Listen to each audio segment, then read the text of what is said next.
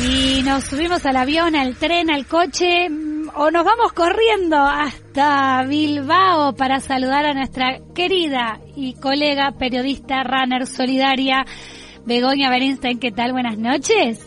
Hola, ¿qué tal? Muy buenas noches. Encantada de estar aquí otra vez. Gracias, gracias porque te extrañábamos ya. Hacía tiempo que no conectábamos.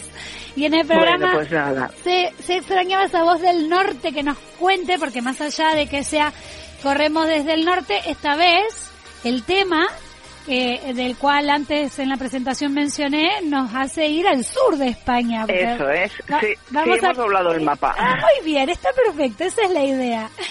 Luego yo ya estuve anunciando, bueno, ¿no? La importancia que son las liebres en las carreras de larga distancia, que este fin de semana se estado en el Maratón de Sevilla, siendo liebre de, de una corredora. Entonces, sí, sí, sí. Bueno, pero no ha sido ser el liebre eh, de llevarle el ritmo. No, no, no, no. Mira, eh, hay una, un concepto que, bueno, solemos manejar así cuando vas a acompañar a alguien eh, que quiere cumplir su reto, pero tú no vas a poder correr al mismo ritmo que tiene esa persona, ¿no? Entonces es lo que solemos llamar liebres de cuneta, que somos un poco las que estamos acompañándoles a lo largo del recorrido, pues para animarles, para que sepan que sigues ahí, para que en su cabeza el objetivo sea decir, bueno, le he visto a los 10 kilómetros, le he visto a los 25, le he visto a los 35 y es un poco esa labor, ¿no? De estar en el público y de hacer que mi reto es mm, seguir y verle en el siguiente punto. Yo además he aprovechado la maratón de, de Sevilla para hacer mi tirada larga de este fin de semana,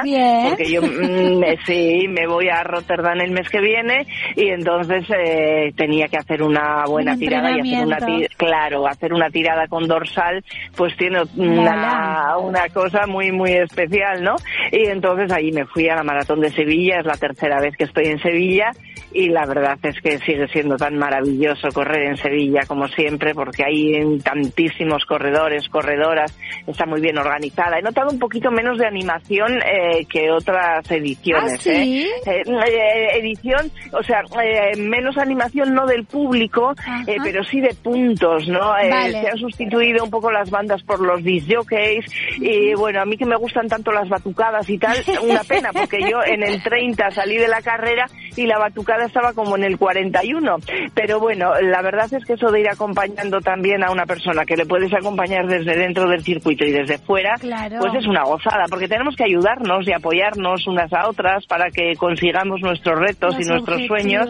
Y de eso se trata, de eso se trata. Y queda igual si es de liebre o liebre de cuneta, que es lo que dices tú, desde dentro, desde fuera hay que estar y acompañar. Y qué importante, algo que has mencionado, que no todo el mundo lo hace, que las liebres de cuneta tienen que llevar dorsal, aunque no corran toda la carrera, porque claro, son un riesgo para los otros corredores también. Porque... Efectivamente, bueno, eh, yo jamás me metería en una carrera sin dorsal, porque eh, sabemos que eh, si la gente hace esas cosas que se hace tanto de fotocopiar dorsales, de ser un corredor pirata, pues al final nos cargamos las carreras, ¿no? Porque claro, las carreras cuestan mucho dinero y las pagamos entre todos, entre todas las que participamos y claro, si vamos haciendo esas triquiñuelas, pues al final nos quedamos sin carreras. Entonces tú, si vas a entrar y salir, mira, voy a entrar en este kilómetro, voy a correr unos cuantos contigo, y luego yo salgo y vuelvo a entrar en otro punto, pero tienes que llevar dorsal, tienes que pagar la carrera. Totalmente de acuerdo contigo. Yo creo que tiene que ser así por una forma de legalidad, lealtad a los organizadores, porque cuesta mucho. Pero me imagino esos corredores que te están viendo que te hackea de la carrera y que vuelve y dice, anda, y este está haciendo trampa. Y no, en realidad que estás ayudando a otro. Claro. Pero eres tan eh, honesto que eh, llevas tu dorsal, claro. Eso es, no, claro, al final sí que hay gente también que sale de la carrera y vuelve a entrar a 5 kilómetros de la meta, ¿no? Porque quiere llevarse su medalla. Yo ayer ni siquiera cogí la medalla porque eh, coges la medalla cuando has completado la maratón. Si no, no, ¿para qué te sirve una medalla de algo que no has hecho, es no? Una mentira. La has utilizado, claro, la has utilizado para entrenar, para acompañar, pero pero bueno, no tienes por qué, por qué cogerla. Pero bueno, eso ya sabes que queda en la conciencia de, cada uno, de cada una, y eso ya, pues mira, eh, pero es una gozada volver a ver eh, las maratones llenas de gente, eh, llenas de alegría, sin eh, mascarillas, corriendo, apoyándonos, animándonos y viendo un poco, ¿no? Como todo, cada persona tiene su reto ahí de superación. Cada historia, hay una historia detrás de cada corredor que participa en esas distancias. Sí, sí. fíjate. Dime. Dime, dime. No, no, dime, dime, dime tú. No, no, quería decir que, que sigo viendo pocas mujeres en la maratón.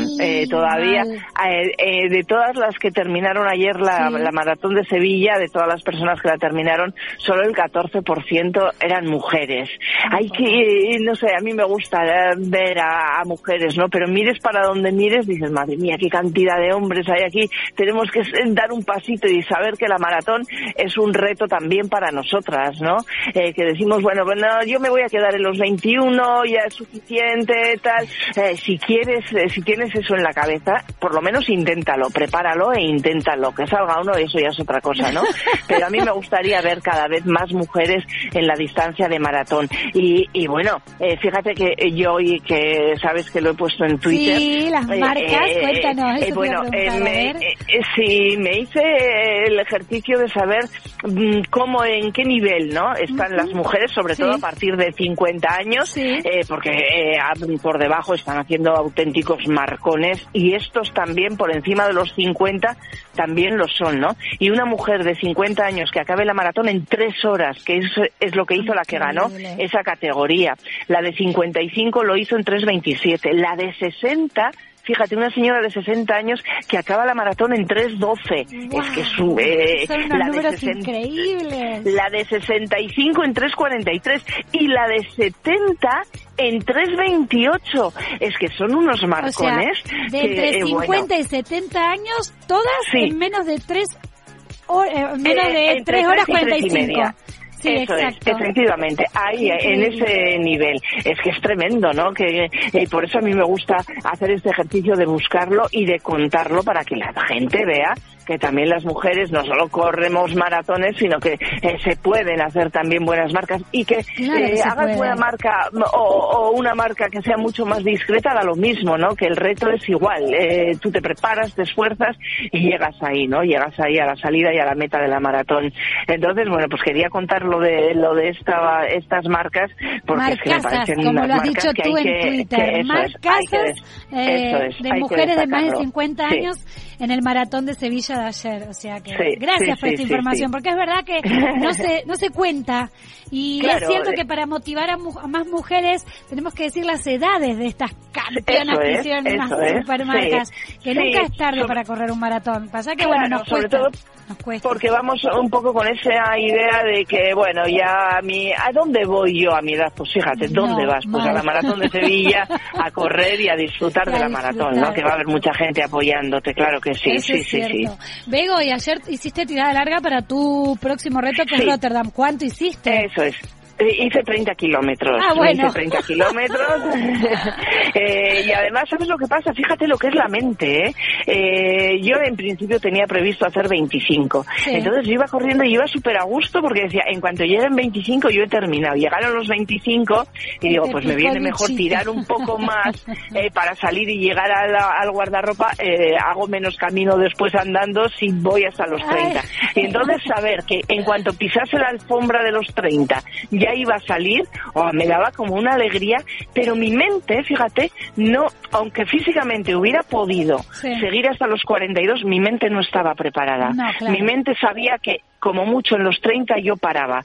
Si yo hubiera seguido esos 12 kilómetros más, hubieran sido una auténtica agonía, porque mentalmente mi cabeza ya estaba diciendo, es hasta aquí. O sea, es tan importante la preparación mental en una maratón eh, que tú la llevas ya estructurada en tu cabeza, ¿no? En eh, cómo vas a ir dividiéndolo por partes, cada uno lo hace a su manera, unos la dividen en tres, otros las dividimos en cuatro, pero mi cabeza ayer decía hasta los 30, aunque puedas físicamente, tu cabeza no va a ir hasta los 42. No, no, total, seguro que hubiese petado en el 32 o 33. Efectivamente, claro que sí, claro que sí. Y saber parar en ese momento también es importante importante. Súper. Eso, eso es correr con cabeza.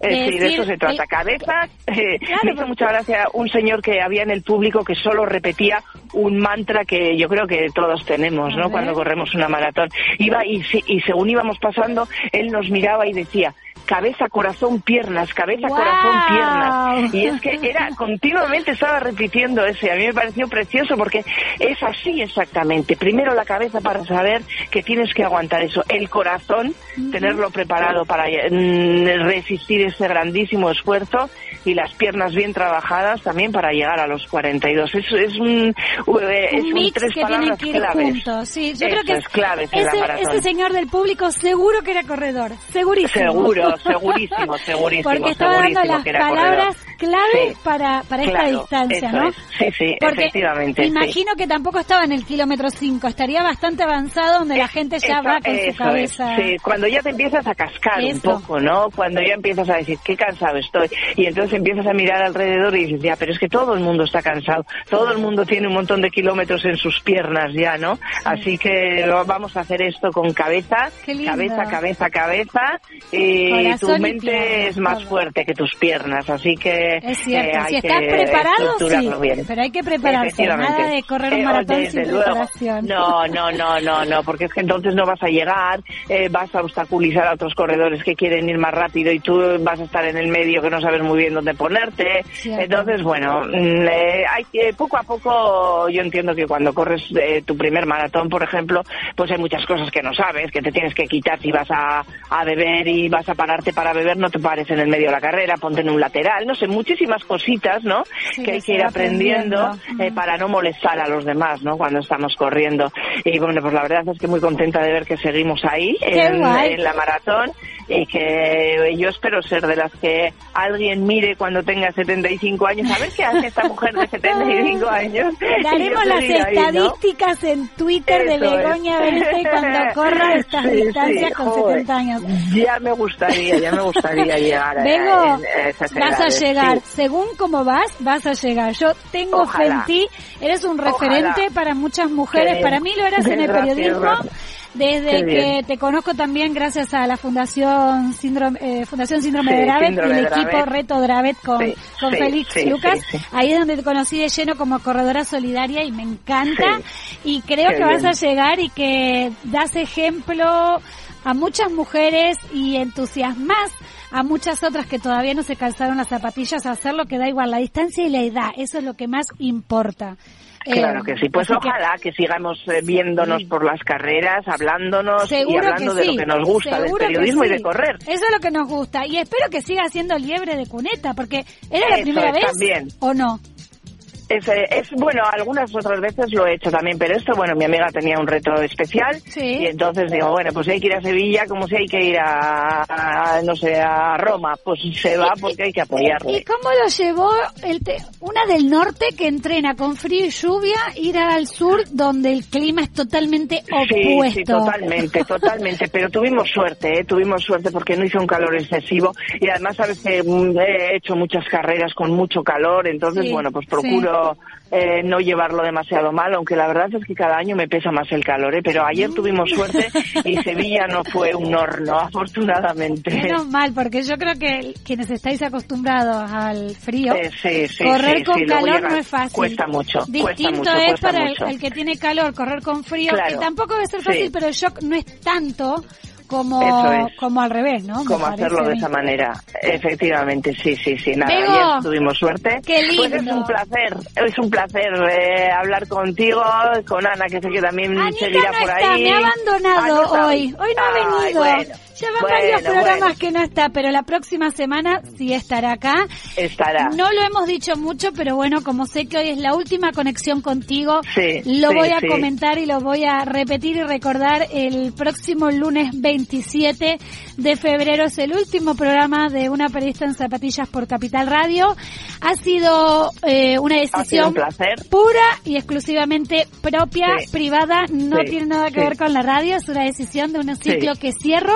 Y quiero agradecerte porque estuviste desde el día uno eh, conmigo haciendo el programa, conectando, contando sobre carreras y, y para mí ha sido un placer que una periodista como vos, una runner solidaria como vos, haya estado en los micrófonos de, de mi programa. Así que Pues por mi lado ha decirte sido un que gracias. auténtico placer. Ha sido un placer muy grande, Samantha, y sé que vamos a seguir viéndonos. Así que muy bien, nos podemos despedir de eh, una periodista en zapatillas por Capital Radio, pero seguro, seguro, seguro que vamos a seguir encontrándonos en muchos sitios. Así que nada, un abrazo y te deseo lo mejor. Gracias, Bego. Y eso seguro que nos vamos a cruzar con la camiseta morada a favor de Reto Dravet. eso lo haremos. No lo dudes, Porque no lo dudes. este año pienso ir a la Beovia San Sebastián a apoyar al kilómetro 17 a la fundación, así que ojalá que te vea ahí y si no en alguna Pues carrera por daré un abrazo.